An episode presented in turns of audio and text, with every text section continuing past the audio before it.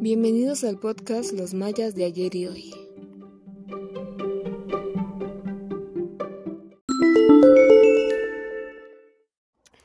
Hola, soy Elia Rosa y el capítulo de hoy tratará de medios alternativos. Primero me gustaría explicar qué son los medios alternativos y qué, cómo es que surgen, cómo se surge esta necesidad de tener una alternativa a los medios tradicionales. Todos conocemos la televisión, la radio, la prensa y actualmente las redes sociales. Sería muy difícil que tú observaras algún tema controversial o diferente a lo estandarizado en cualquiera de estos medios. Excepto en las redes sociales, el Internet es un poco más libre, ahí tienes como la oportunidad de expresar tu opinión y tu palabra sin que se te prive o sin que se te reproche o regañe. En algunas plataformas, en otras plataformas no.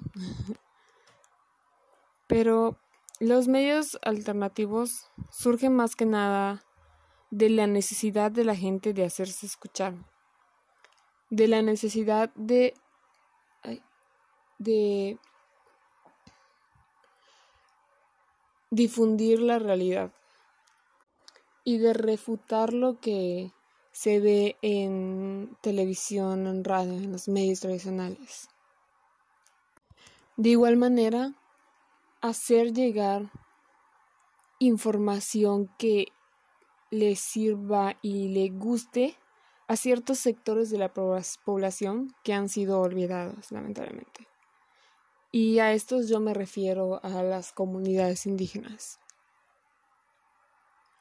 Se cree que porque viven en un pueblo o viven en zonas muy arraigadas, no buscan la necesidad de estar informados, que ellos viven en su burbuja y ahí están felices y que no necesitan de medios, no necesitan estar informados de lo que pasa en su ciudad, de lo que pasa en su estado, en su país o de lo que pasa en el mundo y eso está muy, muy mal visto y muy mal hecho realmente. En este caso, como el podcast se trata sobre los mayas, me usaré de ejemplo la radio Yuyu. Esta radio es un medio de comunicación alternativo. ¿Por qué? porque no se cataloga ni como radio indígena ni como radio comunitaria, sino que tiene ambas de las dos en una.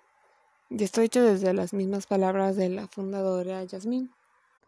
Esta radio surge de la necesidad de que exista un medio que comunique hacia las personas de los pueblos.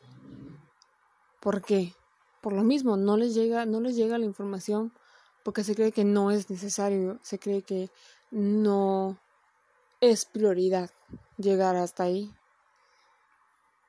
Y más que nada para proporcionar información y difundir la cultura, pero también darle a la gente lo que quiera escuchar, lo que realmente le gustaría escuchar. Esta radio está conformada por personas de la misma comunidad que trabajan en conjunto. No, no reciben apoyo de gobierno ni nada. Pero son libres de decir lo que quieran, de expresar lo que quieran, sin que se les castigue o se les reprima, más que nada de ninguna forma. El proyecto empezó pues nada más para difundir información hacia las comunidades, pero luego se expandieron hasta el punto de poder difundir la realidad de lo que son, de lo que es la cultura maya hoy en día, no del pasado, no, actualmente, hacia las demás personas. Eso sí, sin estandarizar la información, sin intentar entrar en los grandes medios porque pues ahí perdería su categoría como medio alternativo. Entonces, para eso es que funciona, en este caso, hablando de Yucatán, los medios alternativos. Como les dije en el capítulo pasado, toda esta estereotipación que existe, pues ellos lo, lo, lo dan a conocer, dan a conocer la realidad de cómo son y quiénes son. Y, dan, y difunden mucho cultura, pero de la manera correcta, de la manera más bien que la gente quiera que los vean.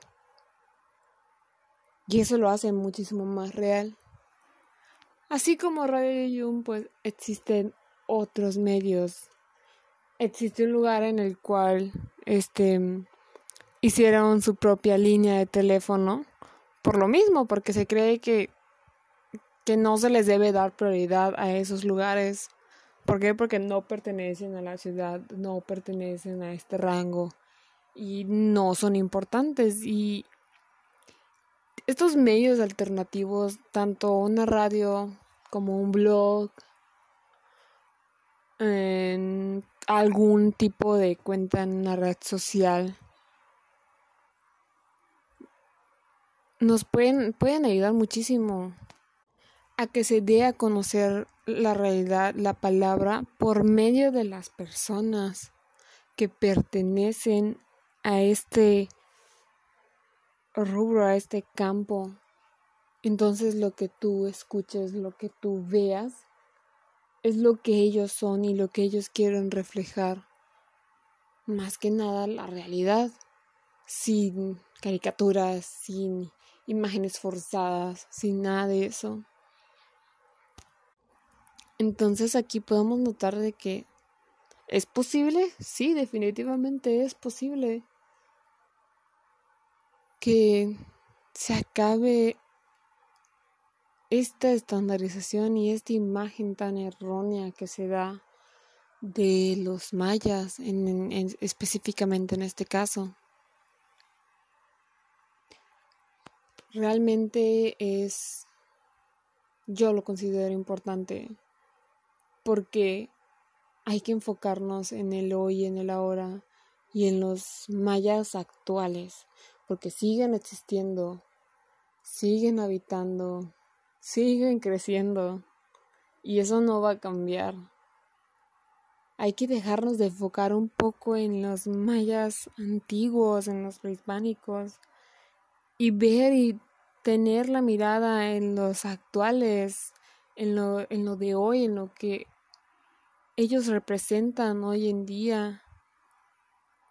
Sí, es bonito ver la historia y ver todo lo que hicieron, pero también no olvidarnos de que a pesar de que ya no se vistan de esa forma todo el tiempo o tengan esa jerarquización o esas, esos rituales tan marcados, pues sigue siendo mayas, no, no se les debe de quitar su nombre y su identidad simplemente porque no es lo que los medios tradicionales te muestran. Los medios de comunicación alternativa yo considero que van a ser una gran son no no van, o sea, son una gran parte de que esta, esta cultura no se pierda, se siga difundiendo y que la gente se interese más en ellas. Lo que nosotros como ciudadanos, como parte de la población podemos hacer para apoyar es difundirlos, difundir su voz, difundir su mensaje, para que así se muestre la realidad se muestre la visión y cómo es que ellos quieren que tú los observes, cómo es que ellos quieren que tú los conozcas. Eso ha sido todo por el capítulo de hoy. Y este es el último capítulo Espero que les haya gustado.